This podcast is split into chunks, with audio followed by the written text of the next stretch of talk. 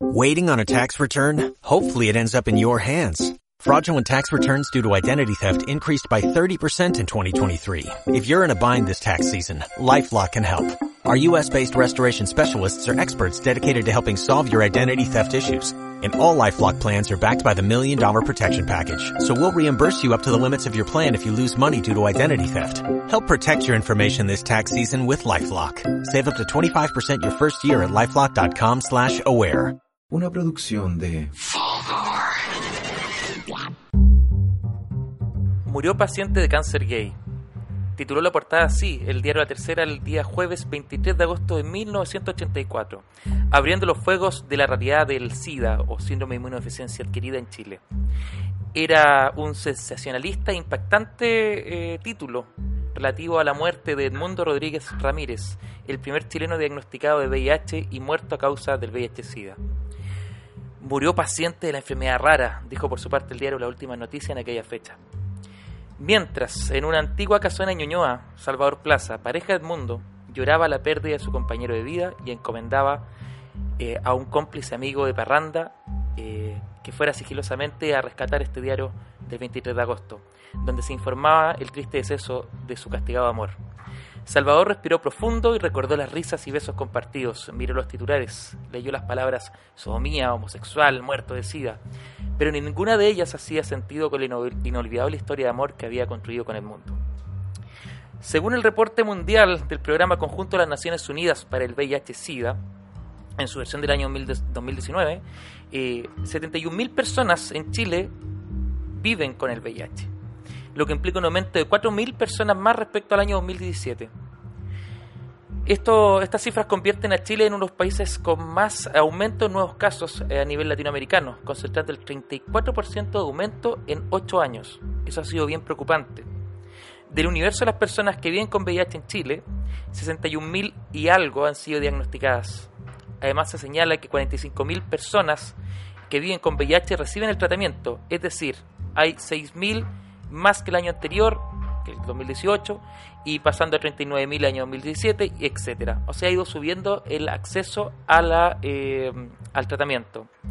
El ministro de Salud actual, Mañalich, ha eh, llamado a hacerse el examen de detección, ha establecido una agenda de diagnóstico oportuna y los tratamientos de manera gratuita. En ley Malini, la subsecretaria de Salud Pública, eh, dice que hay que llegar al 90-90-90, que es un plan que quiere decir que el 90% de las personas que viven con VIH deben conocer su estado, que de estas personas que conocen su estado, el 90% debe estar en tratamiento y el 90% de estas personas en tratamiento deben llegar a una carga viral indetectable. Esos son los objetivos. ¿Pero lo hemos logrado? Tenemos que destacar que, por ejemplo, Mañalich eh, le echó la culpa al aumento de VIH en Chile a la administración anterior, algo muy poco visto en la política chilena. Sin embargo, Víctor Robles, Víctor Hugo Robles, que es periodista y activista de la diversidad sexual, dice que eso es un error histórico, ya que en Chile nunca se han realizado campañas eficientes y masivas para el uso de preservativo. También se apunta a que la educación sexual es escasa y que las campañas de ITS han sido nefastas. Entendemos que el corazón de cualquier campaña de prevención, de cualquier política pública, está en la educación por eso abogamos para que el enunciado proyecto de ley que está dirigido a bajar la educación sexual obligatoria a quinto básico eh, se comience también a hablar y educar respecto a este tema y otros con una perspectiva de género. Estas y otras son las afirmaciones que hace Víctor Hugo, mientras en Chile seguimos diciendo que el SIDA es igual al VIH, que el VIH es una enfermedad más bien de ciertas poblaciones en, torno a otras, y seguimos discutiendo cosas que parecerían poco, poco adecuadas, poco eh, sincrónicas con la realidad.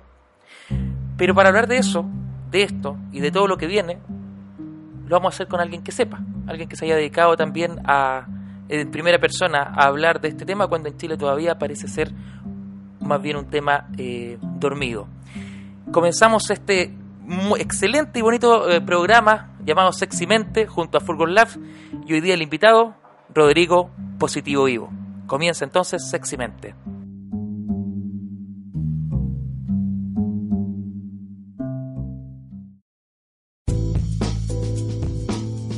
Ahora sí, comenzamos ya con la conversación en este bonito día de, grabación aquí en Furgon Lab Laboratorios eh, con los mejores podcasts de Chile, por qué no decirlo del mundo entero. Plop, plop, plop. Y estamos eh, hoy día con eh, nuestra primera, nuestra co-animadora, periodista y parte del equipo de Fundación Ceci, Paloma Miranda, que ustedes ya la conocen ya me conocen, yo los conozco a ustedes. Un beso eh, tremendo para todos y para ti, Daniel Seguer, el director académico de la Fundación. Y para nuestro invitado, a Rodrigo Nanjarí, darle las gracias por estar cerrando hoy nuestro sexto capítulo de nuestro podcast que, que viene a concluir la primera temporada de nuestro podcast. Y con eso también aprovechar de reiterar las gracias a Fulgon Labs que nos ha, nos ha prestado el espacio eh, para eh, eh, intentar y dar educación sexual que nos interesa por lo importante que es para contribuir, creemos que es un pilar fundamental para, para la sociedad. Fernando, Rodrigo, Fernando, te damos las gracias por estar aquí en este espacio. Gracias a ustedes por la invitación. Bueno, yo me llamo Rodrigo Nanjarí, eh, soy actor profesional, eh, de profesión. Eh, tengo 44 años y mm, la, verdad es que yo soy VIH positivo hace como 18 años, mucho tiempo atrás. Yo adquirí esto en Australia mientras vivía ya mucho tiempo, estaba estudiando. Era muy joven y tuve la suerte de mm, de, haberme infectado de esto em, en un país muy desarrollado y donde existía mucha información. Por ende, tuve la suerte de, estar con doctores muy eruditos en el tema, me, que me guiaron mucho y me entregaron un enfoque muy holístico, espiritual y médico sobre esta enfermedad. Entonces yo me, yo me devolví a Chile con un concepto amplio sobre el tema. Y cuando llegué a Chile, ya a vivir, después de siete años, me di cuenta que Chile era como, como estar en la prehistoria con respecto a este tema. No se sabía nada, nadie hablaba del tema. Más o menos, ¿en qué año fue esto? Esto, cuando yo volví, esto fue como el, noven, el 2002, 2001, 2002. Ya no es, no es que haya sido tan antiguo el tema, o sea, 2002 tú ya considerabas que hay una diferencia importante entre... Tremenda, de hecho, de hecho el, el, mismo trato hospitalario que existía en Australia, bueno, la salud pública en Chile es terrible. Eh, si bien es cierto ha ido mejorando, pero es bien precario eh, en la salud pública y es algo que en lo cual yo hago mucho énfasis. ¿Por qué empecé a trabajar en esto? Porque me di cuenta que que yo tenía mucha información de cómo vivir con VIH en forma positiva y no con esta carga, con este peso social que significa en este país tener VIH, que todavía lamentablemente es así. Eh, muchas personas se contagian y, adquieren un peso en la vida y una carga emotiva, eh, psicológica, social eh, tremenda. Y eso es muy negativo para la gente viviendo con VIH. La enfermedad del VIH es una enfermedad súper psicológica y súper mental. Si uno tiende a deprimirse, a achacarse, eh, rápidamente entra SIDA, porque baja tu carga viral, o sea, sube tu carga viral y bajan tu CD4. Cuando uno se deprime y está triste, incluso las personas que no tienen VIH, cuando uno está triste, uno tiende a resfriarse, a mm. enfermarse más rápido, y eso es exclusivamente por tu estado de ánimo. Y el VIH tiene mucho que ver con eso. Entonces, Em, primero hay que entender que para ser feliz, eh, la felicidad es un estado. Entonces, para ser feliz, uno tiene que entrenarse a tratar de estar en estados de felicidad. Y lamentablemente el VIH es una enfermedad que deprime mucho a la gente. Oye, y, en esto, tú dijiste muy bien, yo, yo vivo con VIH, eh, pero desde, desde Australia parece que había una visión más positiva, había también más, más información, había un estilo quizás distinto. Tú llegas a Chile, te encuentras con una cosa que tú dices bastante eh, como atrasada, mm. parece más negativa, y, y, parece que tú dices, ok, tengo que hacer algo, ¿no? Y te pones a hacer algo que hasta el día de hoy eh, ha sido uno de, tu, de, tu, de tus huellas, digamos, digitales. La verdad que me, me, costó mucho, me costó mucho empezar a hacerlo porque... Eh, también, hablando de tu canal de YouTube. De, de mi canal y, y, toda la labor que estoy haciendo ahora, que ya llevo como seis, voy para los siete meses haciendo esto, yo lo vengo desarrollando hace muchos años atrás pero me costó mucho prejuicio familiar, eh, mucha imposición de parte de pareja, que yo soy gay, imagínate. Em, y, por ende, por años fui retrasando este proyecto, o sea, me fui posponiendo y en realidad era un proyecto que yo tenía de, larga data, era de años atrás que quería hacer esto. Incluso hasta escribí un libro. Ah, escribiste un libro. y el próximo año lo voy a publicar. ¿Cómo se llama? Eh, Mi puta vida. Mira, qué buen nombre.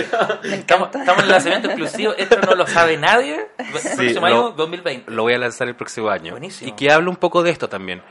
Em, bueno, pero cuando llegué a Chile, yo tengo la suerte de que mis papás tenían una buena situación económica, claro, me, me, me, pusieron en, en, la clínica Las Condes, hasta que me dio una neumonía por un resfrío mal cuidado y la cuenta salió como un millón quinientos por un día de hospitalización y ahí dije, no, salud pública.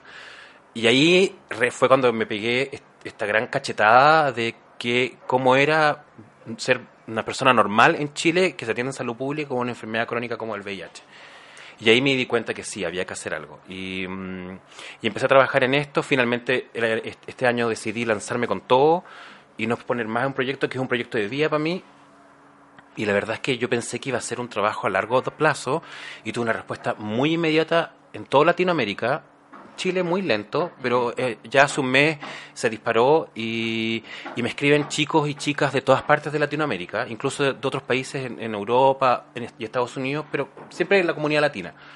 Y me escriben pidiendo información, cómo los puedo ayudar. Mucha gente joven, recién contagiada, que no tiene idea qué hacer. Y empecé como a dedicar horarios, como para hacer los videos que subo a YouTube, la información que subo a Instagram y eh, toda la info completa que voy subiendo a mi fans page de Facebook, que está todo bajo el nombre Rodrigo Positivo Vivo. todos, los, todos los productos están así, ¿no? Sí, Tanto YouTube, Facebook, Instagram también. Instagram, está todo bajo Rodrigo Positivo Vivo. Rodrigo eh, Positivo Vivo. Claro, y tú puedes ahí ver la información. Después de estos meses que hemos estado, me mm, he recibido mucho apoyo de instituciones, eh, de gente que ha querido colaborar conmigo y ahora voy a lanzar la segunda temporada de mm, la otra semana de Rodrigo Positivo Vivo que viene con nuevos videos, eh, más información, más entrevistas, mucho mayor apoyo de otras instituciones, doctores también. Y mm, me estoy aliando también con algunas instituciones sin querer participar en instituciones gay porque ah, siento que es una crítica que la podemos hablar después. porque mi intención no es politizar el tema que yo estoy haciendo, porque lo que yo quiero es que sea una ayuda social, o sea, para todo el mundo y transversal. Sin embargo, aquí en Chile está todo súper politizado. Entonces, más ahora que nunca.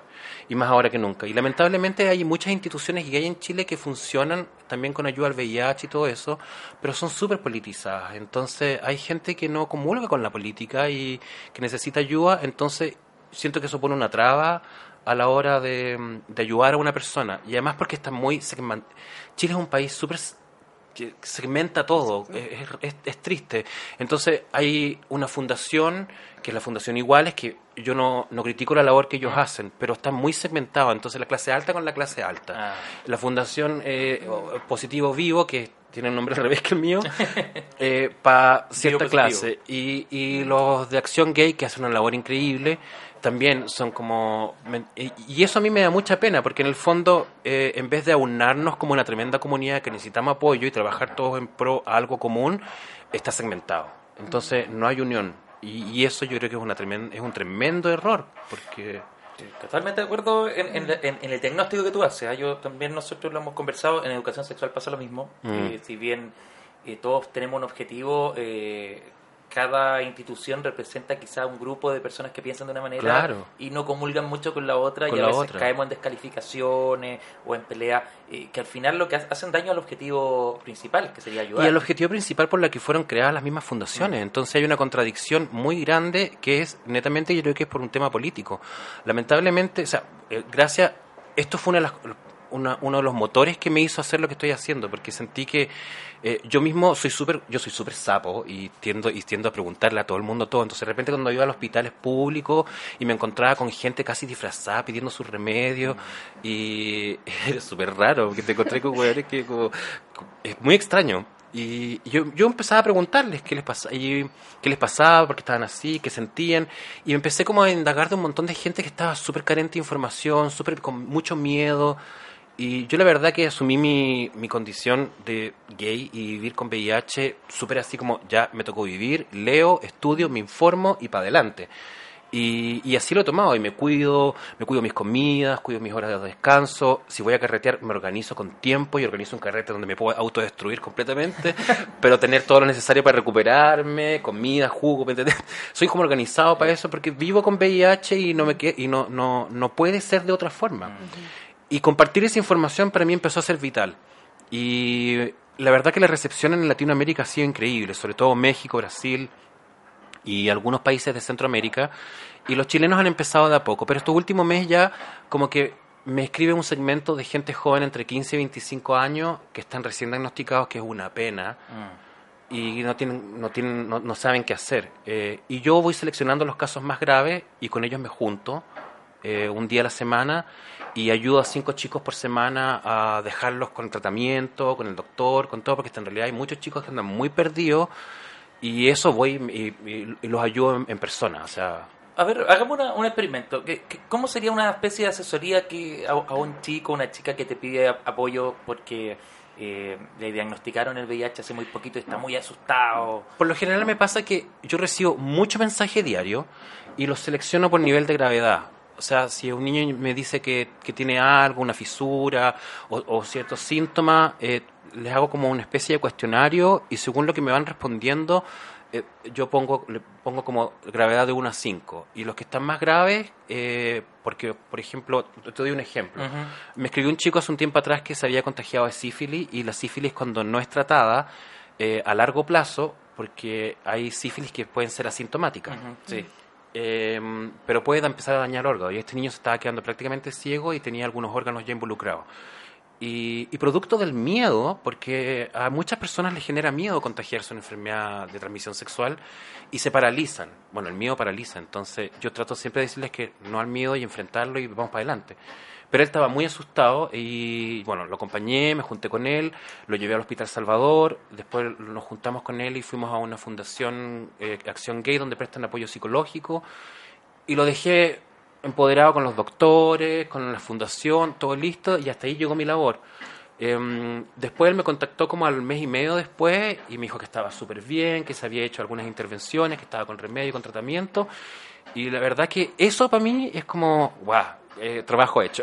Pero, pero tú cuando haces eso, por ejemplo, tienes una lista de síntomas y dice, ah, se ha llegado a tal eh, un grado más grave. porque si, si yo veo que el, chico tiene como, como órganos involucrados, o en el caso de VIH, si, si, si, si los síntomas son como tiene diarrea, o mm. mucha pérdida de peso, poco ánimo, eh, eso es grave, porque puede, puede ser que él esté como eh, recién entrando en una fase de una carga viral muy alta y su CD4 muy bajo, que involucra todas las células diana que son las que están a cargo del sistema inmunológico. ¿Y dónde ataca el, virus? El virus ataca especialmente a, todas las células diana. Específicamente, la más grave es la célula CD4, que son encargadas de, eh, pelear todo lo que es enfermedades oportunistas. Se tiende a creer que las enfermedades oportunistas son solo para las personas con VIH. No, un resfrío normal en una persona que no tiene VIH también es una enfermedad oportunista. En el fondo la enfermedad o un virus, un resfrío en cualquier persona entra por una baja defensa. Mm. O sea, si te pillas fuerte, seguramente no te vas a, no te vas a resfriar. En la gente de VIH es lo mismo, pero un poco más exacerbado. Entonces, si tú estás con baja defensa y con tu, tu CD4 muy bajo, y tu carga viral es alta, em, probablemente te vas a enfermar de algo grave y fácilmente podrías entrar en etapa SIDA y es ahí el riesgo porque es ahí cuando la persona puede morir. Hay, hay que reforzar que nadie muere de, SIDA. Nadie muere de SIDA. Lo que mueren son de enfermedades oportunistas mm. que transforman la enfermedad en SIDA, pero la persona no se muere de SIDA. me está diciendo que, que eh, Ay, se me olvidó el nombre. Eh, que el vocalista de Queen, Freddie Mercury, no murió de SIDA. No, él no murió de SIDA. Él murió de una. Si no me equivoco, él murió de una. Mm, de eso que es lo que te dije medio a mí, de una neumonía. Que en el fondo es un resfrío mal cuidado. Mm. Eh, cuando, cuando alguien con VIH tiene un resfrío mal cuidado, fácilmente se puede transformar en neumonía o pulmonía. Y para alguien con VIH, con, con CD4 bajo y una carga viral alta, es un diagnóstico macabro. O sea, o sea acá básicamente Claro, el VIH ataca las células CD4 que son como las la, encargadas de proteger el cuerpo, ¿no? Claro. Así, digámoslo fácilmente. Y mm, lo que hay que tratar es que esas células no bajen mucho en cantidad. Eso es lo que se Usualmente una persona normal debería estar es súper variable, pero una persona normal debería estar entre 500, 700, para ir para arriba, y una persona con VIH por lo general siempre bajan a 300, 200. Cuando bajan de 200 ya es cuando dicen que tú tenías que empezar a tomar el tratamiento. Ahora, no hay que esperar a que bajen tanto tampoco. Mm. idealmente es tratar de mantenerlas estables. Una persona con VIH puede tener 700 eh, conteo de células CD4 fácilmente, pero también hay otros factores que es como tu alimentación, eh, horas de sueño, eh, evitar el estrés, eh, hacer ejercicio. Eso ayuda a, sentirse, bueno, a estar mejor con tu cuerpo. Sobre todo porque regular el estado de ánimo es vital para una persona con VIH. Yo y, y, para el ánimo igual. Yo creo que que el, las las endorfinas también creo que juegan un, como un, un, punto importante acá para, para la gente que no conoce a, a, Rodrigo. Él en la juventud era modelo. Sí, muy lejos. Sí. Y hay mucha gente, porque hay un, hay un, hay un mito acá de que cree que la gente con, con la condición eh, se ve o muy flaca y y no es así. No, Rodrigo de hecho es musculoso, sí. Sí, yo me cuido harto, pero es, curioso porque em, siempre cuando yo llegué a Chile después de vivir en Australia, siempre estaba asociado a la gente como que, que se veía como demacrada, como, como enferma. Como chupado. Como chupado, así, como, oh, no, él tiene VIH. Y la verdad es que hay gente de verdad que es flaca, no, no tiene que ver con que tenga VIH. Hay, gente, dieta nomás. hay gente delgada. Y, y yo siempre fui, bueno, yo modelé cuando chico en gráfica, no como pasarle y todo, pero sí trabajé en varias agencias de modelo y, y ahí como que se me metió el bicho, además que mi hermano mayor es profesor de educación física y me entrenaba de súper joven, entonces yo siempre fui musculoso. Ya. O sea, tenía un, una estirpe atlética, digamos. Sí, y además que a mí me, mm, me hizo mucho clic cuando yo me, me infecté de VIH. A mí me, pasó algo en, en, mi cabeza muy raro. Yo dije, esto no me va a tirar al suelo y y, me, y, y todo lo, todo mi, mis instintos de cuidarme se, se multiplicaron por mil. Entonces empecé a cuidarme mucho más, empecé como a meterme en distintos tipos de comida, mi comida orgánica, eh, bajar la carne, y empecé como a indagar también. Yo sé que la gente no hace eso, mm. pero yo creo que alguien que se contagia tiene que leer, o sea, tiene que saber de qué se enfermó, qué órganos se involucran, qué puede involucrarse, sobre todo por tu genotipo, por tu tipo físico, entonces, eh, y yo siento que la gente no indaga mucho eso. Mm. Entonces también crear mi blog era también un poco para entregar toda esa información, porque yo no solo hablo del VIH, yo hablo de autocuidado, mm. eh, ahora vamos a empezar a, hacer galletas deportivas con un personal training, eh, para hacer como deporte en tu casa. Qué buena porque yo me fui a vivir al campo y allá no hay gimnasio, entonces me creé mi propio gimnasio. Yo también hice mancuernas con cemento y todo, y lo subo todo, yo lo subo todo a YouTube. Y es súper rico ver de repente chicos que dicen, oye, gracias a ti, de que empecé a ver tu video, bajé de peso, estoy súper bien, me estoy alimentando bien. Y eso es súper gratificante, porque yo no entrego una información con respecto solo al VIH, sino como un autocuidado, es como cambiar tu estilo de vida. Y es un ejemplo. Sí, y para mí VIH, haberme contagiado, yo lo tomé como una segunda oportunidad de vida como que yo en esa época era súper desordenado. Ganaba plata joven modelando, vivía afuera, trabajaba también garzoneando y estudiaba. Entonces vivía una vida súper como de adulto y tenía como 18.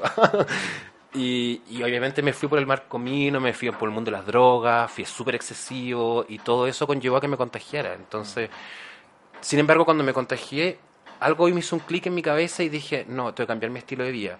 Y transformé la enfermedad en algo positivo, en un motor para salir del hoyo en el que estaba metido. Que era soledad, angustia, si necesito trabajar, pero era súper joven y estaba medio perdido. Entonces, creo que eso es vital. Y hay mucha gente que se tira a morir mm, cuando se contagian y, y, lo ven todo súper oscuro. Y la verdad es que transformar una algo negativo en algo positivo es una actitud súper resiliente y que todo el mundo tiene. Oye, Rodrigo, yo, creo, estoy escuchando tu historia, me parece eh, bien como mm, cercana la, la, posición de, bueno, ya tengo, eh, me pasó esto, esto que quizás no es positivo, pero puedo dar vuelta, digamos, la, el, significado de todo esto y mm. verlo como una segunda oportunidad. Y, cambiar el chip completamente. Yo creo que tú lo hiciste muy bien y, se nota que lo hiciste muy me bien. Me costó, igual me traté, vi psicólogo.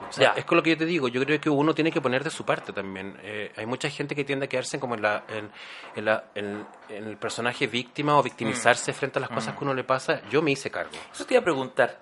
Y en relación a lo que el mismo ministro ha dicho y que se ha hablado muchas veces en salud pública, y en Chile han habido muchas campañas respecto a la, a la prevención de ITS, especialmente VIH. VIH es como la ITS por excelencia en las campañas. ¿ah? Ahí podríamos conversarlo, discutirlo, si es por eso ayuda a estigmatizar o no, o sea, habría que discutirlo.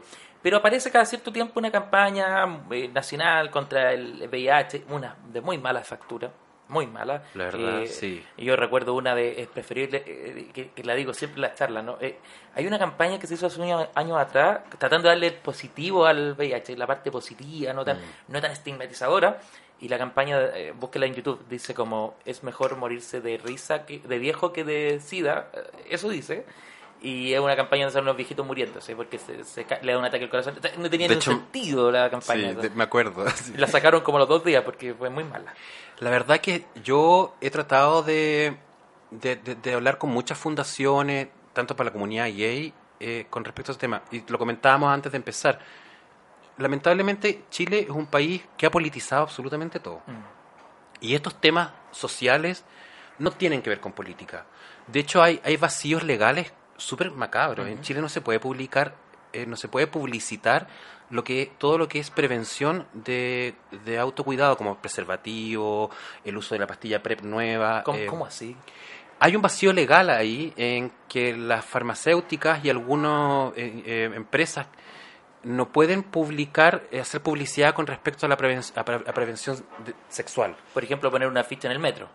No se puede. No se puede. Es ilegal. O sea, eh, los laboratorios que, que los laboratorios que están impartiendo PrEP no pueden ellos hacer publicidad directa de su producto. O sea, eso ya es grave porque si una empresa eh, eh, quiere promover, no sé, preservativos, condones, PrEP, que es esta pastilla que se llama profilaxis, preexposición, que yo le digo que es como un preservativo oral. Tú te lo tomás y te protegís contra no contagiarte de VIH. Pero solo funciona con VIH. Solo con VIH. Ya, eso es importante. hablemos después de eso. Pero ahí hay un vacío legal súper heavy. Entonces, lamentablemente, ¿cómo la gente se va a enterar? De que existe una pastilla que se llama PrEP si no se puede publicitar. Entonces, ¿me entendí? Es curioso mm. que, que exista una pastilla que todo el mundo la está consumiendo y aquí en Chile no se puede publicitar porque hay un conservadurismo muy extraño político de cómo manejamos este tema. Y eso es lo más grave de este país, porque ese conservadurismo político que tienen, que es transversal, yo no hablo de mm. derecha, izquierda, o sea, son todos exactamente iguales, porque estos últimos 40 años no ha habido ninguna campaña que sea real, efectiva, dura y que eh, eh, englobe a toda, la, a toda la comunidad, no necesariamente gay, porque hoy por hoy eh, la gente que se contagia de VIH en las estadísticas y en, los números ya abarcó a toda la población. O sea, de hecho las mujeres heterosexuales son, las, las, que más se han contagiado estos últimos años. Ah, mira. Y el rango entre jóvenes de 15 a 25 años, mm. cosa que me parece terrible porque estamos contagiando a todo nuestro futuro. Entonces, es terrible que el gobierno no se esté haciendo cargo de eso. Yo no sé por qué el ministro Manalich, mm. eh, esto es una crítica directa para él. Él dice, eh, él, hace, dice cosas y, hace ese discurso. Sin embargo, en, en, los hechos concretos no se ha hecho absolutamente nada. O sea, creo que Megavisión ahora está haciendo una campaña eh, apoyando un poco al gobierno, pero en fondo no, no, se dice nada, no se invitan, no se invitan a personas a, los programas, no se habla directamente del tema, no se habla específicamente de números. Eso, siempre, a ver, y, esto a ver si comparte el diagnóstico, después pasamos a hablar de, de, lo técnico, ¿no? De qué significa el PrEP y cómo funciona, que es algo nuevo en Chile, porque hace muy poco que se aceptó que llegara y, hay un acuerdo con el Y lo curioso es que PrEP es una pastilla que tiene más de nueve años en el mercado en el mundo. Pero sí le llegó como novedad.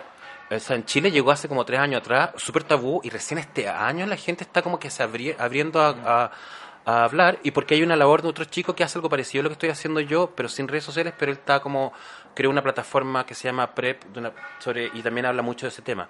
Y yo creo que si no es por estas personas, que estamos como eh, eh, un poco haciendo ruido, eh, realmente no, si tú ves no hay nada en, la ciudad en el metro nada. Pero y por qué crees tú de que de que de que no se de que no se habla cuál cuál es la razón de mantenerlo en este conservadurismo. más en secreto mira hay, hay dos razones. Una eh, que yo no sé, eh, bueno, indagado, pero no me atrevería a decir si es cierto o no, pero sí, sí, sí es un grito a voces, que se habla... Pero en lo personal, ¿cuál crees tú que es la razón? Yo creo que hay un, poco, hay un poco de... Yo creo que, en mi opinión, el conservadurismo por parte de todos los partidos políticos en forma transversal es macabro, no le hace bien al país porque no se está pensando en, la comunidad.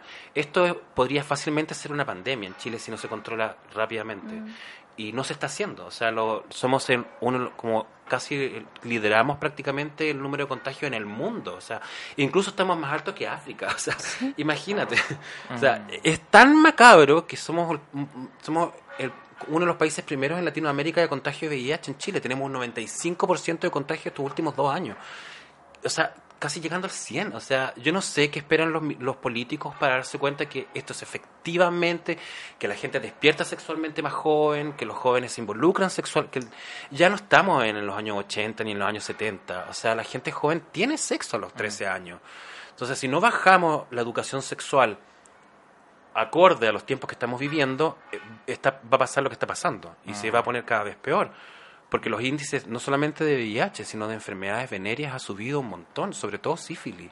Sífilis ha subido bastante. Ha subido un montón, entonces, y eso es terrible porque la sífilis podría transformarse en una enfermedad crónica si no es tratada a tiempo. Y lo curioso de algunas enfermedades venéreas es que algunas personas, porque tienen su, sistema inmunológico fuerte, eh, se transforman en asintomáticas y pueden pasar mucho tiempo, años, sin síntomas. Y todos esos años, esa persona está contagiando a otras personas. Claro. Oye, Rodrigo, esto es interesante. Eh, ¿Tú crees que de la educación sexual se podría hacer algo o crees que es un terreno aparte que esto del VIH es algo específico? Yo creo que yo creo que es súper mediocre y facilista eh, el discurso que tienen algunos políticos que dicen que la educación sexual parte por casa. Ah, a ver. Yo creo que eso no es cierto, porque si estamos hablando de enfermedades que, que tienen que, que involucran a la comunidad y que pueden transformarse en pandemias, en pandemias como el VIH, es una labor estatal, o sea, es un derecho, es un deber estatal que tiene cada gobierno en tomar esto como una medida estatal de prevención.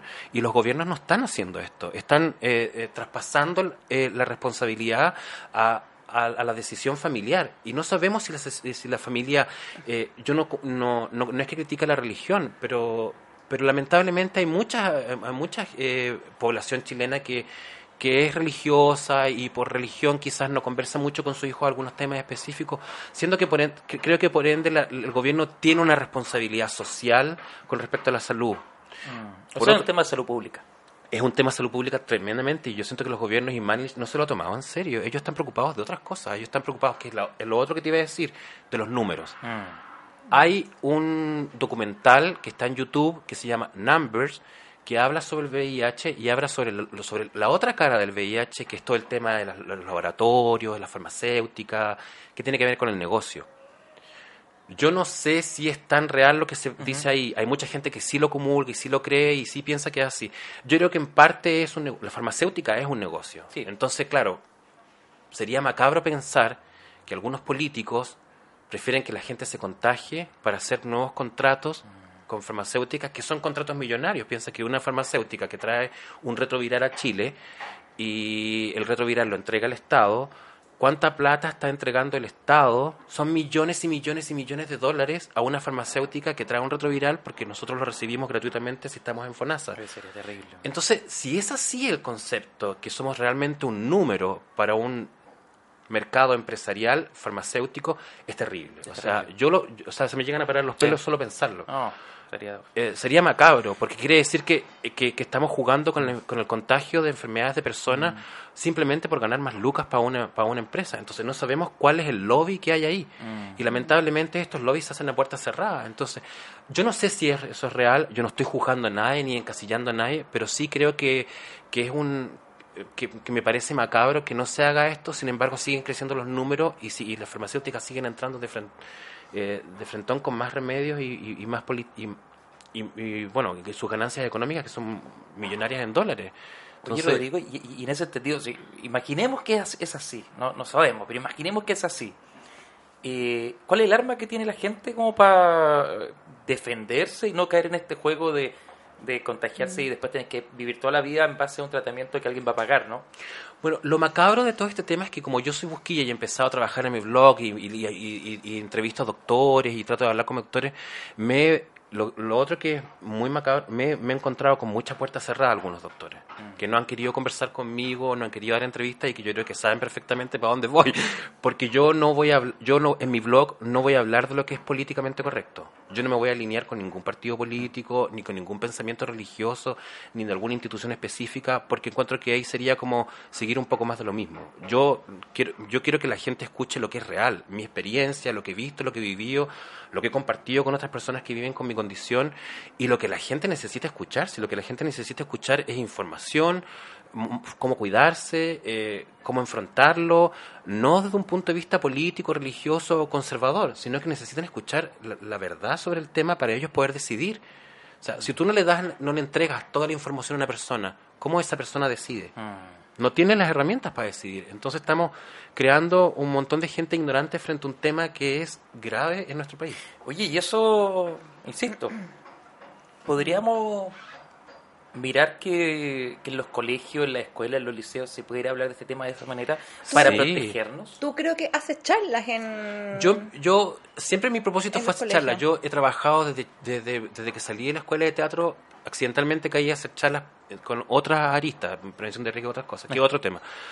Pero sí, eh, siempre quise empezar a hacer charlas y eh, tuve la suerte que ya a los dos meses con mi blog me contactó em, un laboratorio y yo pasaba a trabajar un poco como en una área más de relaciones públicas con ellos.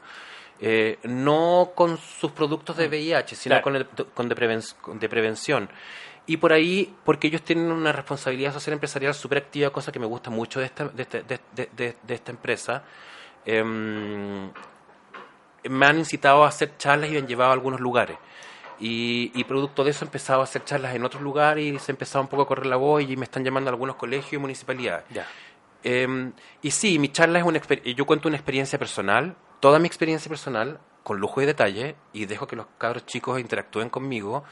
Y, me he dado cuenta que, los, que, que, era cierto lo que yo pensaba. Los cabros chicos tienen mucha información.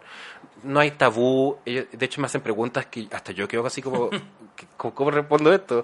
Y miro a los profesores y me dicen, no, la Porque los cabros chicos saben mucho. O sea, eh, ya es ya es súper como es una falacia pensar que los niños no están informados. Mm. Los niños tienen acceso a Internet, cada uno tiene sus tablets, su, tú lo veías en todas partes, incluso en las familias de uno. Un cabro chico está con el celular pegado a los 8 años. Así es. Entonces los cabros chicos tienen información y cuando tú les abres ese espectro de comunicación y debate y diálogo, los cabros chicos entran corriendo y quieren saber todo y quieren saber tu experiencia y quieren eh, saber cómo ellos pueden protegerse, que no, no les pase lo mismo. Y ese, ese diálogo que, que, estoy creando con la gente joven me parece súper rico. Mm. Ojalá más colegios se abran a, a, a, hacer charlas de educación sexual, de prevención de VIH, de cómo cuidarse. ¿Y, y Rodrigo? ¿Y tú estás de acuerdo con lo que mm, se plantea hoy día de la modificación de la ley 20.418 que tiene que ver con educación sexual? Hoy día en Chile la educación sexual es obligatoria, entre comillas, eh, desde primero medio. ¿Estás de acuerdo con que se baje la edad y, sea eh, obligatoria antes? O sea, evidentemente, creo que yo, mira, por ejemplo, yo hace dos semanas em, hice una charla para, para, para niños muy, muy chicos, eh, yo creo que tienen que haber estado en séptimo básico. Eh, y eh, fue lo que me pasó ese día. Yo conté un poco mi experiencia con el tema de las drogas. Yo hablo mucho sobre el tema de las drogas porque tiene mucho que ver con el contagio de enfermedades venéreas. Mm. O sea, el uso de drogas, recreación y, y me parece importante que los niños también conozcan a lo que se van a ver expuestos en algún momento en su, en su adolescencia. Y, y, los niños fueron muy receptivos con respecto al tema y muchos contaban experiencias personales también de sus padres o gente separada, papás separados y la verdad es que fue súper rico el debate que tuvimos con los niños, porque no los niños vienen con otro switch. No, no hay juicio, no hay prejuicio, no, no, hay, no hay una estigmatización de nada todavía. Son mentes muy sanas y, y, ellos quieren solamente saber y cómo entrar en un mundo eh, sin riesgo y, y, cómo vivir mejor. Y la verdad es que eso para mí fue súper también una, una, una apertura de mente para mí, porque uno no uno siendo gay no está muy en contacto con niños constantemente. De repente tu sobrino o algo así. pero no están en contacto con los niños como, como una familia hetero que tienen hijos y van a...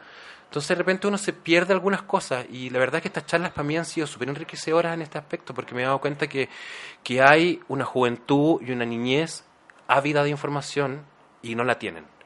Y lamentablemente estamos los, los gobiernos están decidiendo qué se le entrega a los niños simplemente por ideologías políticas. Y la ideología política es política. Tú no puedes decidir si ese niño se va a contagiar o no, si ya se están contagiando. O sea, yo no sé eh, qué, qué, estadística está viendo Manalich para decir lo que dice, si realmente los números dicen otra cosa. Entonces, es súper curioso que no tengan un discurso más empoderado con respecto al tema de prevención y educación sexual, que es vital en este país. Y, es una responsabilidad del Estado. Y, y eso es muy claro. Eh, ¿Crees tú que una familia podría abordar solamente ellos el tema de educación sexual o de prevención del VIH de la manera que lo puede hacer la sociedad completa? Es imposible, porque la familia, o sea, aquí entran cosas morales, religiosas, idílicas, pensamientos. Entonces, no necesariamente un papá, ya, yo no, yo no estoy en contra de la religión, pero pongamos un caso hipotético de, papás testigos de Jehová, ¿me entendí? Que están en un colegio súper como conservador, ¿me entendí? Eh, ¿Qué información podría ese papá entregársele, entregarle a una niña si él se va a regir bajo sus principios? Y que está bien, yo no estoy en contra de, de, los, de, los principios valóricos que pueda tener cada familia, yo creo que eso es una decisión personal. Pero tienen que tener súper en claro que están poniendo en riesgo a sus hijos frente a un montón de enfermedades que son son reales. No podemos o contra el abuso, si también hay que, claro. hay que complementar todo No se puede tapar el sol con un dedo. Ese, ese, ese, dicho nos cae como, como perilla ahora, porque creo que eso es una responsabilidad del gobierno. O sea, si el gobierno se sienta en, estos, mm. en estas mesas de lobby con, con farmacéuticas a cerrar tratos millonarios y millonarios, ¿por qué no van a poder hacer campañas de educación sexual? O sea, ¿Me entendí? Sí podemos discutir eh, cuánta plata le pasamos a, farmacéuticas, pero no discutimos lo moral. O sea, ¿me entendí? Hay una contradicción ahí, o sea, sin importar de qué partido político venga. Hay una contradicción. No podemos estar solamente preocupados de los números, sino nos estamos preocupando de la salud de nuestra población. Y eso es... A mí me da, me, mucha pena eso y me da pena que las instituciones que podrían apoyar en esto estén tan politizadas, que están muy más, más preocupadas de eso que de lo que del, trasfondo. Rodrigo, eh, hagamos un experimento. Hablemos de las cosas claves que toda persona debería saber hoy. Si imaginemos que, que, que nosotros vamos a diseñar los mínimos que debería saber toda la población, ojalá de toda la edad, respecto a, infecciones de transmisión sexual, eh, en este caso VIH. Eh, por ejemplo, ¿cuáles serían los temas que todo, toda persona debería conocer para que tú sientas que está por lo menos en condiciones de decidir? Es como una trivia. Una trivia. ¿Qué, cosas deberíamos hablar? Así, por ejemplo, eh, acceso a, métodos de barrera como el condón, masculino femenino, eso es algo que todos deberían tener, ¿no? O sea, hay, de hecho yo mismo cuando empecé a trabajar en mi blog me empecé a, indagar sobre temas de prevención y descubrí eh, métodos preventivos que yo no conocía. A ver. Eh, hay algunos medios raros, pero... Latines. no, por ejemplo existe una, existe una barrera bucal que es como, como un cuadrado de látex para tú poder practicar sexo oral tanto a, la mujer como al hombre. Mm. Yo no tenía idea que eso existía. Es como el, como el plástico para, para envolver los sándwiches, ¿no? sí, es muy raro. No sé si es buena la analogía, pero sí. es que para que la gente que no lo conoce se haga una idea. Se llama barrera bucal de protección y ah. la pueden comprar en farmacia. ¿Se puede comprar? Se puede comprar en farmacia. Eh, yo no la conocía. Eh, ahora, yo siempre digo, yo siempre hablo de esto políticamente correcto. Yo a, mi, a, mis seguidores les doy la información, pero también opino. O sea, mm. eh, yo personalmente no lo usaría, pero, pero existe. O sea, si alguien quiere full protegerse, eh, está eso a la mano y, es asequible y no es caro. Creo que la gente tiene que saber que las enfermedades venéreas, todas las enfermedades de transmisión sexual, específicamente y, y principalmente el VIH, eh, cualquier persona se puede contagiar. Ese estigma de que, que solamente la comunidad gay y la comunidad en riesgo, y aquí seguimos hablando sobre la comunidad en riesgo, o sea, tú vas a los hospitales públicos y nosotros y todos los gays somos como eh, de alto riesgo. la población de alto riesgo. No es real. o sea, hoy en día todo el mundo tira con todo el mundo y mm. ¿Me entendí? Y, y, las tasas de gente bisexual y pansexual y todos estos términos sexuales que existen hoy en día es, está, está, en todos lados. O sea, eso, eso es un estigma. Somos todos un grupo alto de. Eso es un estigma. Entonces, todos, de riesgo, ¿no? todos se pueden. Todos se pueden la conducta de riesgo, yo la hablo mucho en mi blog, que mm. la conducta de riesgo para mí es personas que tenemos varias parejas sexuales. O sea, yo no, yo no es que tenga varios pololos. Estoy soltero, pero, pero, soy abierto de repente a tener relaciones sexuales con más de una persona, eh, no al mismo tiempo. pero, bueno. pero bueno, yo, yo es lo que yo digo, en el fondo como que si tú vas a, vas, va, a ir a una fiesta y de repente terminas como y después de la semana con otro. Touch and go. Bueno, sé abierto, sé libre, sé tú, sé que sea, pero protégete. Mm. Entonces yo trato como de, de, promulgar un poco de, que se protejan y de que conozcan distintas formas de protegerse. Porque también hay gente que no sabe que hay gente que cree que el VIH se contagia o las enfermedades venéreas se contagian solamente con la penetración. Mm cosa que no es cierto. Mm. O sea, también se contagia con el sexo oral, mm. eh, sobre todo si la persona tiene poca higiene bucal, claro. porque pueden existir fisuras en tu encía y si la persona eh, decide que la persona acabe en su boca, eh, hay riesgo. Es, es, más, es menor, pero existe el riesgo. Y también hay enfermedades que, que son como, como por tacto, como, la, por ejemplo, las clamidias, las ladillas, eh, los herpes, papiloma, o sea... Que ni siquiera el uso del preservativo, en el caso de preservativo eh, condón de pene, por ejemplo, no cubre toda la zona, por lo tanto podrías eventualmente, clamidia podría... Y sí, y, eso, ahí hay otro tema de prevención que quizás tú también lo hablas mucho, que tiene que ver con el hacerse exámenes. O sea, yo, yo, yo siempre le digo a todos mis seguidores y a la gente que me pregunta en general, si tú tienes una sexualidad activa, mm. eh, sin prejuiciar cómo te gusta tener tu sexualidad, si tú tienes una sexualidad activa, lo mejor es hacerse exámenes cada tres meses. Cada tres meses. Cada tres meses. ¿Por qué? Porque, por ejemplo, hay enfermedades que pueden ser asintomáticas mm. por mucho tiempo y tú te puedes contagiar sin saberlo. Entonces la mejor forma de estar protegido es hacerse exámenes cada tres meses. ¿Por qué? Si tienes, eh, o sea, si tú eres una persona que no tiene mucho sexo y te acostáis muy de vez en cuando con alguien, porque lo hay, bueno, cada seis meses es lo mm. mejor. Pero si tú tienes una persona sexualmente activa y, te gusta poco, lo, mejor es, lo mejor es que te hagas el examen cada tres meses y, estés tranquilo, y, mm. y sepa. Y además, porque si te sale algo, rápidamente puedes ir a un consultorio, bueno, dependiendo en qué te atienden en salud pública o privada, y te pongan las inyecciones pertinentes o te den los medicamentos. Hoy por hoy, que algo sí es bueno en el sistema de salud público, que yo siento que para nosotros es como rápido. Yo, yo me he contagiado de sífilis y de gonorrea. Eh, anteriormente y es súper simple, vaya al consultorio, el doctor te hace un examen de sangre, eh, descubren si tienes el VLR y si... ¿VLR se llama? Claro, lo, lo, lo, lo, lo, determinan en, los papeles como VLR o ERTS. ¿Hay una manera de pedir esos papeles, así como eh, el diagnóstico, eh, pedirle al médico, deme una orden para... Tú puedes pedir copia de todos tus exámenes. De hecho, yo mantengo una copia de todos mis exámenes a la vez que me hago un control. Porque a mí una vez en el Hospital Salvador me perdieron la, la carpeta. Ya y, y, no me pude atender como en dos meses, entonces como fue como, oh, ¿qué onda? Entonces desde ahí en adelante empecé, la vez que me hacía exámenes, una copia para mí, por favor, y empecé a guardar mi propia carpeta. Y cuando voy al doctor, llevo mi carpeta ahora. Ahí le dice, esto me saqué ahora, quiero, quiero Entonces si me dicen, oh, no me ha llegado tu carpeta, no te puedo atender, pero yo tengo la mía. Ah, perfecto. Entonces el doctor queda al lado, así como, chuta.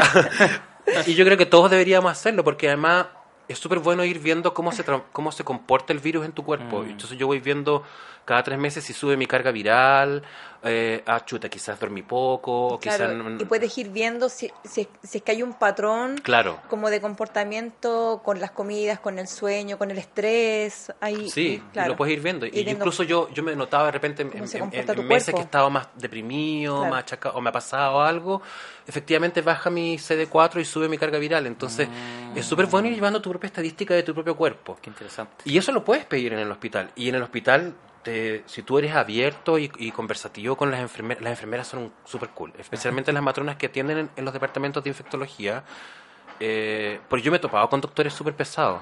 Y de hecho he pedido varias veces cambio de doctor. Yo soy un paciente pesado.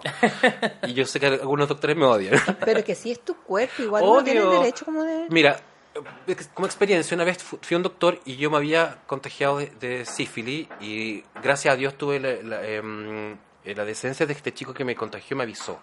que yo creo que todos deberíamos hacer. Si tú tenés pareja sexual y te contagias y, te acostaste con alguien, lo más lógico es que llames a esa persona y le digas, oye, ¿sabes qué? Puta, me contagié. ¿Sabes que eso en los años 80 eh, ni siquiera, eh, o sea, era obligación de, y si tú no querías eh, tomar el tratamiento, según un decreto, los años 84, eh, el doctor podía usar fuerza pública para obligar. ¿Aquí en Chile? Sí, acá en No Chile. decreto, idea. sí, 84. Qué increíble, bueno, sería bacán que lo hicieran ahora. Eso cambió, porque- pero Igual es súper heavy porque eh, para la gente que somos sexualmente activos y de repente tenéis varias parejas sexuales, de repente suena hasta macabro y decir, chuta, tengo que llamar a tres personas. Pero en realidad es como tu labor, ¿cachai? Sí. Entonces fue súper cool porque este chico me avisó A- y... y a- me- así un, un grupo de claro, con grupo WhatsApp. un grupo de WhatsApp. Hola, si estás aquí, ya esto no va bien. con el, Y con fue el súper divertido porque nos empezamos a llamar, así como a llamar, y al final éramos como cinco, y qué vergüenza contar esta weá, pero, pero la verdad que fue así, y yo sentí que también tenía que comunicarlo, y al final fue como, ya te fuiste, a- te fuiste a inyectar, y te- pero encuentro que es lo mejor, Sí. ser abierto con Se el cuidaron, tema, se cuidarse. entre todos. Incluso hay gente que me ha dicho, yo de repente si me voy a acostar con alguien ahora, y sobre todo ahora que tengo mi globo, porque siento que tengo que ser responsable. Claro, claro. Si alguien, me, pre- si alguien me, me pregunta si me voy a acostar con alguien, ahora tiendo a preguntar, cosa que no hacía antes, eh, si está su estatus controlado. Y hay gente que me ha dicho, no, la verdad es que no me hago el examen hace un montón de No me acuesto con esa persona. Ah, wow, ya tomaste una posición así. férrea. Sí, porque me, me, me pasa que de repente tú no sabís realmente si las personas es realmente honesta, con, si, si no es honesta consigo misma. Cara, no va a- vemos, no va a ser honesto contigo. Entonces, Pero la verdad es que no una lata estar contagiándose de enfermedades venéreas que pueden ser pasajeras como la sífilis, todas las que hemos nombrado. Y la lata es a cada rato al hospital a decir como me contagié de nuevo. Hola, ¿cómo Hola, estás? vengo, Usted no vengo- vengo por mi cuarta dosis. no, entonces dije, pucha, tengo que ser responsable. Entonces la única forma de hacerlo es preguntarle. Y si, y me, y si me topo con alguien que no se ha hecho el examen en varios meses, estoy poniéndome en riesgo yo. Porque además cuando yo me contagio, yo que tengo VIH, y si me contagio de otra enfermedad, mi carga viral sube y mis CD4 bajan. Entonces me estoy poniendo en riesgo. Rodrigo, y, y en simple, ¿es fácil hacerse los exámenes en Chile o es muy complejo? Y... Es súper fácil. Ya. Y yo, ¿Qué hay que yo, hacer? yo creo que hay que hay algo que siempre trato de decir. Eh, es súper simple. Si tú te atiendes en, con ISAPRE, simplemente pagáis y te van a atender como los dioses. una clínica, un cliente estupendo, sí. Y bueno, filete. Pero yo decidí cambiarme a salud pública por un tema de plata, porque yo soy actor y tampoco era la idea que mis papás pagaran por todo toda la vida, entonces me cambié a salud pública. Y sí, tenéis que bancarte de repente horas de espera, pero la verdad que para hacer ese examen es súper expedito. Te dan una hora, tú vas ese día a hacerte el examen, te toman, te toman los exámenes de muestra, que por lo general son exámenes de orina, muestra, y algunas veces si te sale como algo específico, te toman otras muestras distintas. De Pero es- sangre. No, o puede ser como de muestra en la área genital, Mm. ¿cachai? Para ver si, como, si hay como secreción en la uretra. En caso de que tuvieses contagiado algo que, que tiene como síntomas secreción eh, en la uretra. Pero no todas las enfermedades, como te dije, los cuerpos reaccionan distinto. Entonces, eh, por eso es bueno tratarse Mm. e irse a hacer los exámenes. Y es fácil. Y te dan los resultados súper rápido. Y por lo general, si tu examen sale alterado, te llaman por teléfono y te notifican. Ya. Y ahí tú tienes que hacer todo el trámite, que es lo que yo ayudo a estos chicos nuevos que se contagian, porque están como perdidos, porque en realidad es engorroso explicarlo, no es tan engorroso, pero tenéis que hacer algunos trámites. Entonces, por lo general hay que ir a un hospital, te entregan eso, después tenés que ir al ISP, al Instituto de Salud Pública. Yo pedí, eh, no toda la gente lo hace, pero si tú vas al Instituto de Salud Pública, una vez que te diagnostican VIH, te pasan como un certificado. Y es bueno tenerlo. Ya. ¿Y qué se certifica qué? que, que tú partiste, de- que te diagnosticaron con VIH y esto. Hay algunos países que incluso cuando tú viajas te lo piden. Ah, como que ya está, está visualizado y tiene el tratamiento. Sí, sobre todo si hay, acceso. tus países, hay países, si por ejemplo te quieres ir a vivir afuera y hay países que te dicen, bueno, usted tiene VIH, está en tratamiento y quieren saber cómo estás tú. Ah. Y hay países, hay no me acuerdo cuáles, pero hay países que si tú estás con VIH y no, estás no te van a dejar entrar. En serio. Eso no lo sabía. Bueno, hoy por hoy los países se están poniendo súper cuáticos con este tema, porque en realidad hacerse cargo de una persona significa sobre un millón de pesos en, en- en- en costos para el país. O sea, los medicamentos de VIH no son baratos, son carísimos para el gobierno. Y los que estamos en salud pública, muchos de esos remedios los recibimos gratuitamente. Entonces, tampoco es tan malo el sistema de salud público. Si lo que yo creo que, yo- lo que, yo creo que, que hay que acabar con el sistema de salud público son los horarios de espera. Mira, yo voy a subir ahora este fin, este viernes un capítulo en, mi canal de YouTube que habla específicamente sobre salud pública y lo, uno, lo que uno tiene que vivir. En el fondo lo, lo hice para no para la crítica a la salud pública, que todos sabemos que mm. hay cosas que mejorar. No es tan mala tampoco. Pero sí, lo, lo, lo triste de tener VIH es que está ya atado a un hospital siempre de por vida. Y es algo que la gente que no tiene VIH debería tomar conciencia, porque mm. sí tenéis que perder de repente una vez al mes o cada cierto tiempo muchas horas de espera y, no, no podéis trabajar, porque cuando yo me hago mis controles pierdo todo el día. Tenéis que estar desde las 7 de la mañana haciendo exámenes, después ver al doctor, después ir a pedir tus remedios, si te tienen que pinchar una vacuna, ir a la, entonces, igual es, un, es tedioso y de repente no querís ir al hospital y decís, ah, puta la ir al hospital. Mm.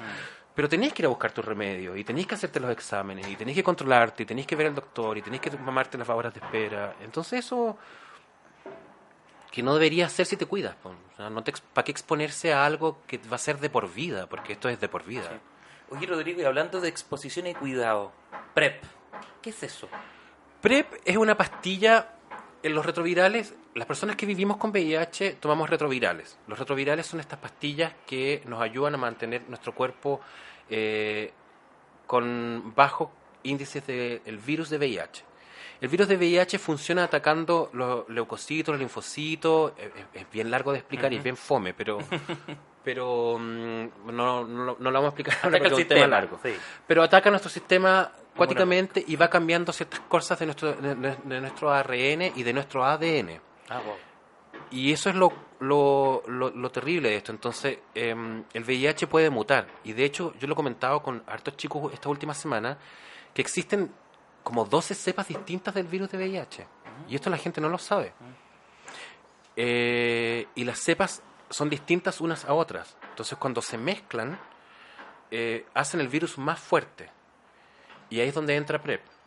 Los creadores de PrEP, ellos crearon este retroviral, que constaba antiguamente de tres pastillas, y uno de esos componentes se llama trubada. Lo que hace el trubada es el que está a cargo de encapsular el virus en nuestro cuerpo. Entonces tú ingiriendo esta pastilla, ¿qué hacían las personas que vivimos con VIH? Encapsulaban los virus de VIH y lo eliminaba. Entonces tú empezabas a quedar con tu carga viral más baja. Mm. Por ende empezaban a subir tus células CD4 y tu sistema inmunológico se fortalecía. Lo que descubrieron estos norteamericanos, los gringos, con esto que lo empezaron a probar con gente que era eh, seronegativa, y descubrieron que también encapsulaba el virus de VIH, por ende la gente no se contagiaba. Entonces ahí dijeron, tenemos, tenemos la panacea, y lanzaron esta pastilla hace como nueve años eh, en Estados Unidos, que tuvo un periodo de ventana como tres años, y, y, empezaron a bajar los índices de contagio de VIH. Pero esta pastilla lo que hace en la gente negativa es que encapsula el virus y evita que te contagies de VIH. Ahora, es solo y exclusivamente para la prevención de VIH, no previene, ninguna otra enfermedad venérea. Eso es grave porque en Estados Unidos cuando ocurrió, yo después justo ese año me tocó viajar, fui a estudiar, uh, precisamente para hacer lo que estoy haciendo con mi blog, y me fui seis meses a estudiar de, para hacer como redes sociales y todas estas cosas, y mm, me entrevisté con, fui a buscar a los gallos del laboratorio y me entrevisté con ellos, y fueron súper amables, me abrieron la oficina, me mostraron videos, me entregaron un montón de información, Mm, y, ahí me enteré de todo. Y lo que sí me contaban ellos es que lo que ocurrió en Estados Unidos, que fue súper grave y que está ocurriendo ahora en Chile, es que la comunidad gay se, tiró a, tener sexo sin preservativo porque estaban todos en PrEP. Y subieron los índices de sífilis, y gonorrea y otras enfermedades, se dispararon, pero impresionantemente. Y aquí en Chile PrEP se, se puso de moda desde el año pasado, sobre todo en la clase alta, porque la pastilla es carísima, sobre todo en este laboratorio. ¿Cuánto? Estaba, cuando llegó a Chile estaba como en 300 mil pesos la, la caja, para un mes. ¿Cuánto? 300 mil pesos, estaba como... Ahora están como en 340. ¿La caja de cuántas? Para un mes. Ah, cada, caja trae para un mes. En el fondo... Esto ¿Y se, toma una al día? Se toma una diaria. Hay formas de tomarlo, pero te, le explico eso después. Entonces lo que pasa es que esta gente es, y en Chile lo que está pasando es lo mismo. Ahora se puso de moda el PrEP entre la, entre la, entre la comunidad gay y está todo el mundo en PrEP. Y, existe esto de moda de follar sin preservativo. Bueno, y se han subido en los índices de sífilis y gonorrea y otras enfermedades venéreas. Y eso es súper macabro porque la gente como que siento que le ha quitado un poco, le ha perdido el miedo a las enfermedades venéreas. Y no te hace Superman el PrEP. No, pues no te hace Superman y no te protege frente a otras enfermedades. Y lo que no entienden los chicos es que yo sigo insistiendo que la sífilis puede ser asintomática en cuerpos fuertes. Entonces, de repente hay mucha gente contagiando de sífilis a otras personas eh, No porque no tienen idea y porque no se hacen los controles cada tres meses. Y eso es, eh, eh, es lo grave. Lo bueno del PrEP es que sí te protege y hay tres formas de tomarlo. Si tú, por ejemplo, yo doy este ejemplo. Si tú, por ejemplo, te vas a ir de vacaciones a Europa y dices, hoy me quiero soltar las trenzas en Europa para tirar mi cuerpo a la chuña, lo mejor es que tomes PrEP eh, dos semanas antes de tu viaje, durante tu viaje y dos semanas después de tu viaje. Ya. Y después tratamiento, tratamiento completo. Claro, y de ahí lo dejas de tomar. Ya. Y- Porque fue la vez. Porque fue, ya tiraste tu cuerpo a la chuña y hiciste lo que quisiste y no te contagiaste de VIH. Y relax, lo puedes hacer. También existe esto como término como la, la pastilla el día después, que en el fondo se te rompió el condón y no sabes si la otra persona tenía conducta de riesgo, entonces lo mejor es que inmediatamente al día siguiente de ese suceso de accidente que se rompió el condón, puedes tomar PrEP durante 15 días Ya. y eh, no te contagias. Perfecto. Ahora, si tú eres promiscuo, eres abiertamente sexual y tienes varias parejas sexuales, lo recomendable es tomar PrEP todos los días y te, y te mantienes protegido. Tú tomando la pastilla PrEP al quinto día quedas protegido. Ah, son cinco días que... Sí. No es que el primer día me tomo una... No, ¡uh! al quinto No, día. no, al quinto ya. día quedas protegido. E igual con los retrovirales. Si Mm. tú tomas retrovirales eh, para tu VIH, si tú dejas de tomarlos después de cinco días quedas desprotegido. Mm. Empieza ella rápidamente a actuar. Por eso no es bueno nunca cortar los tratamientos.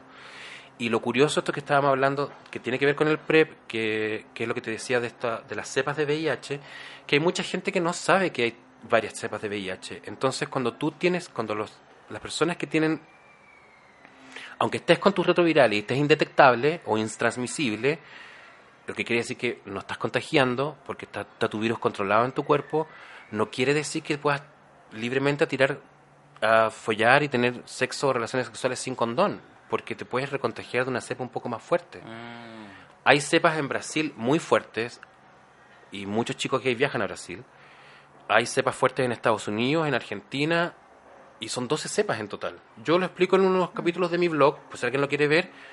Ahí hago un detalle eh, con gráficos y con muestras sobre estas cepas de VIH. Repítenos tu blog, por favor, para el que está escuchando. Es Rodrigo Positivo Vivo. Lo pu- puedes buscar por YouTube, Rodrigo Positivo Vivo, y aparece mi logo, que es como un logo blanco con letras rojas y plomas. Y bueno, está mi cara.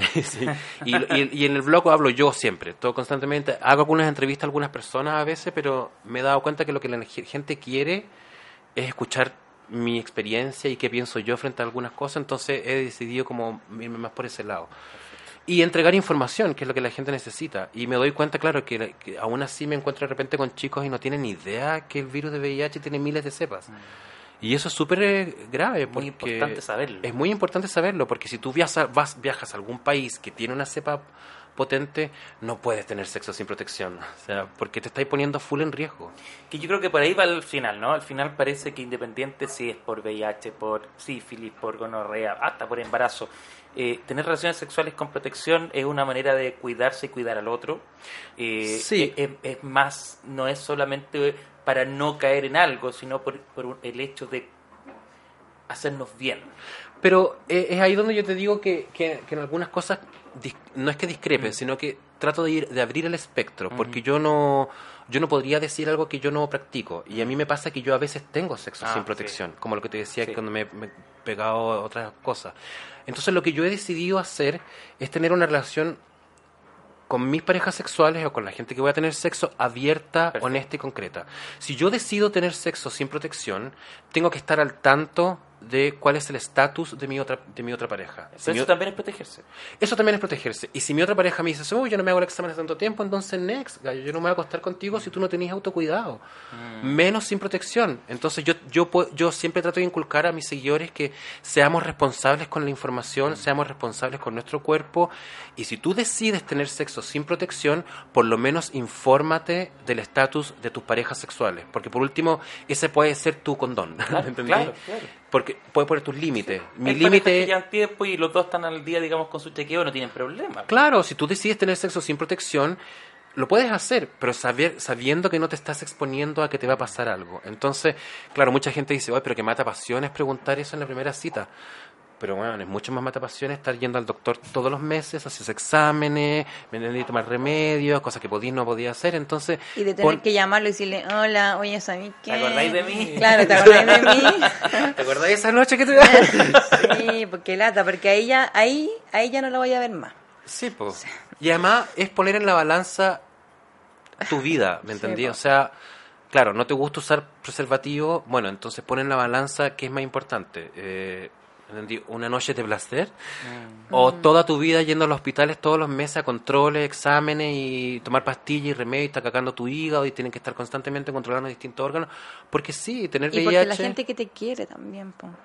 sí, pero a veces yo he tenido por ejemplo para crear mi blog que fue mm. como un que es un tema todavía con mi familia mi familia me estaban súper preocupados porque yo iba a abrir abiertamente el tema público sobre mi VIH. Además. Y la verdad es que yo le dije a mi papá, papá, soy actor y no me contratan hace cinco años. y entonces, ¿de qué estaba hablando? Le dije, o sea, como que no me contratan hace cinco años, o sea, como que no tengo pega, entonces, y la verdad es que esto me ha abierto un camino. Ahora, hoy por hoy estoy recibiendo algunos ingresos de algunos lados, hago charlas, ¿me entendí? Esto me, yo siento que ser resiliente, y no solamente para el VIH, sino como para cualquier enfermedad, te abre una puerta. Quedarte en la victimización o en el flagelo de lo que me sucedió no es ninguna solución para nada. Y con respecto al VIH, menos aún. Creo que, que tiene que ser un cambio de switch. y es lo que debería promulgar el gobierno, los colegios. tiene que haber un cambio de switch en cómo tomamos la salud, la prevención, la educación sexual y las enfermedades que, que, están aquejando a los chilenos. Y si no lo hacemos, vamos a transformarnos en un país enfermo. Así es.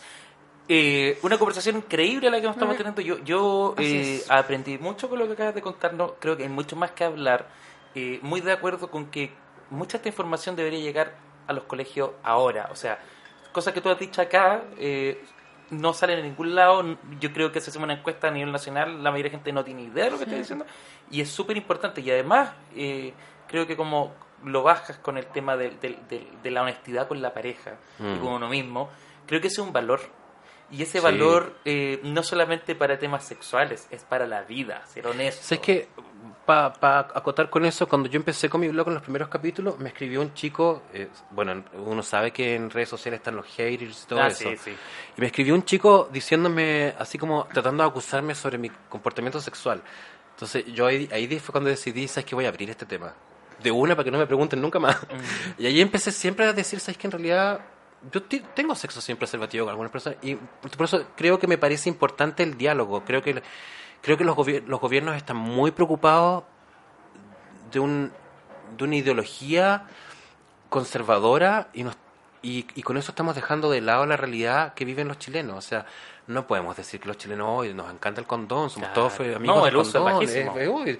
si vemos la, ni siquiera repartimos, o sea, aquí hay una institución que se llama el mío es Rodrigo Positivo Vivo, ellos son Vivo Positivo, es una institución que se llama Vivo Positivo que en Chile y que se encarga de entregar condones gratuitos en todos los consultorios se votan miles y miles y miles de condones anuales porque nadie los usa. O sea, el tema de los dispensarios en los liceos funciona muy bien los primeros meses, después ya no ni siquiera los renuevan. Y nadie, o sea, nadie sabe, no solamente los que tenemos VIH, cualquier persona puede ir a un consultorio, pedir preservativo y lubricante y te entregan 30 preservativos mensuales. Mm. O sea, yo retiro siempre los míos. O sea, soy de ahí, estoy primera fila retirando los preservativos y el lubricante porque te expone menos. Y entonces creo que la gente debería saber y eso nadie lo sabe. Mm.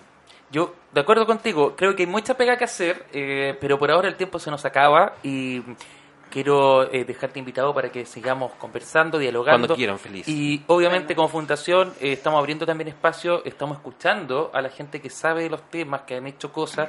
Eh, de partida, vayan todos ahora ya a YouTube, pongan Rodrigo Positivo, Vivo y tienen video, eh, va viene la segunda temporada, nos cuenta. Sí, este viernes voy a subir el último capítulo de la primera temporada, que voy a hablar de salud pública, y de ahí me lanzo con una nueva imagen, eh, con algo más moderno. Ahora tengo gente que está ayudándome en la pega, entonces se viene como algo muy entretenido y vamos a hacer representaciones con actores sobre contagios y como cosas como actuadas que van a ser muy divertidas. Maravilloso, ahí, ahí nosotros en las plataformas de Ceci veremos la manera de, de apoyarles también y, ¿por qué no?, de repente hacer cosas en conjunto, hacer lo que deberíamos haber hecho siempre como comunidad, cuidarnos entre todos y todas. Porque... Es una pega de todos. Sí, así es.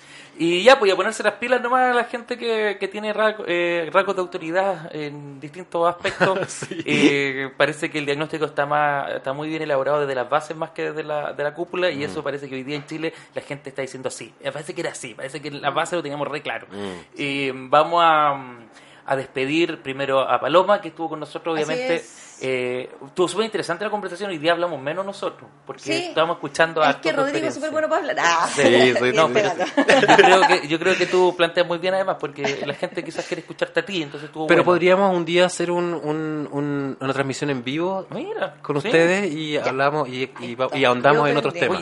podemos hacer un webinar. Tenemos un webinar latinoamericano. invitar a la gente que está escuchando. Cada cierto tiempo nos baja la, la buena onda y hacemos un webinar gratuito latinoamericano y lo transmitimos a través de iCloud. Llegaron cámaras nos, están nos están informando. Nos dicen por interno. Nos dicen por interno en Furgon Labs, que vamos a agradecer, por supuesto, Furgon Labs se la juega. Poco de los. Esto es de los pocos lugares donde se la juegan por estos temas que en 10 años más van a ser así grito y plata, pero nosotros hacemos ahora la resistencia todavía. Sí. Eh, el Furgon Labs se la juega y llegaron cámaras, así que probablemente podemos hacer algo con ellos. La semana pasada estuvimos con eh, Star, eh, Star Sex. Star Sex. También tenemos un proyecto ahí interesante porque ¿Sabéis que hablar de sexo ayuda? Mm. Ayuda mucho. Y además abre la mente. Abre mucho. Y, es súper entretenido. Mm. y además es súper entretenido y además es un derecho humano. ¿Y qué tal? Eso. Eh, Rodrigo, agradecerte, eh, darte pucha, eh, toda la fuerza para que sigas con tus proyectos. Eh, espero que podamos hacer cosas juntos. Sí, feliz. Nos interesa mucho tu, a ver si se te acaba la mala racha de, actor y empezás a tener una excelente racha lista. La verdad que ya fue, estoy feliz con lo que estoy haciendo y este es como, este es, como mi misión de vida. Sí, yo creo que ah, es mucho más interesante y, y, es un aporte que es súper, súper, súper necesario. Es necesario, así que bienvenido a, esta, a este grupo de gente que estamos tratando de abrir temas distintos flancos, pero todos para el mismo objetivo y que no se nos olvide que para allá tenemos que ir. ¿ya? Mm. Eh, Rodrigo, si quieres despedirte con algo, hacer alguna publicidad última de. No, invitarlos a que sigan mi blog en mis redes sociales. Ya esta semana lanzamos todo lo nuevo y. Mm, no se olviden que pueden comprar, eh, si quieren protegerse con PrEP, esto no es solamente para la comunidad gay, eh, los heteros también pueden usarlo, tanto mujeres como hombres. Y lo bueno de este laboratorio que sacó este bioequivalente que se llama Tenofem PrEP, es súper barato, cuesta como 40 a 45 mil pesos eh, y está en, en, varias farmacias en, en Chile entonces, y a lo largo de todo Chile. Entonces es, una super, es un super método preventivo. Buenísimo, y ahí bajamos un poco de, ya deja de ser de elite tanto el, mm. PrEP como los precios sí, que Sí, protejan, se usen condón, conversen con sus parejas sexuales, creo que eso es súper importante. Abran, no, sean, no, les dé vergüenza. Y alguien que tiene vergüenza y no te dice es porque precisamente no está cuidado, entonces ojo ahí. Oh, ah, buen dato, ojo ahí, hay que mirarlo con... Mm, sí. Estás ocultando mucho, ya. Buenísimo. Eh, a ustedes que están allá al otro lado del parlante, parlante todavía, ¿no? Sí, todavía. Parlante, eh, gracias por estar ahí y llegar hasta el final de este capítulo. Compártanlo, difúndanlo. Eh, es súper entretenido escuchar cosas de repente así como que no, que no tienen ningún fundamento, pero hoy día estamos con un podcast que tiene algo de educación dale, eh, quizá hay un amigo, una amiga que en este momento necesita escuchar esto, esta conversación, así como nosotros la escuchamos y la reflexionamos. Gracias, nos vemos la próxima temporada porque ya este, oh. cerramos con invitado de honor hoy día. Sí, pues estamos cerrando las dos temporadas. Así que buen fin de año y esperamos vernos el próximo. Gracias Adiós. Chao. Chao.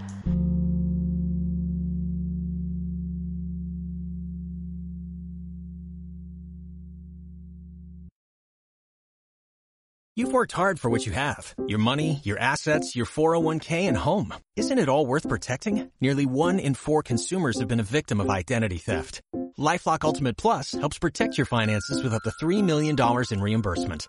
LifeLock alerts you to identity threats you might miss. And if your identity is stolen, your dedicated US-based restoration specialist will work to fix it. Let LifeLock help protect what you've worked so hard for. Save 25% off your first year on LifeLock Ultimate Plus at LifeLock.com slash aware. Terms apply.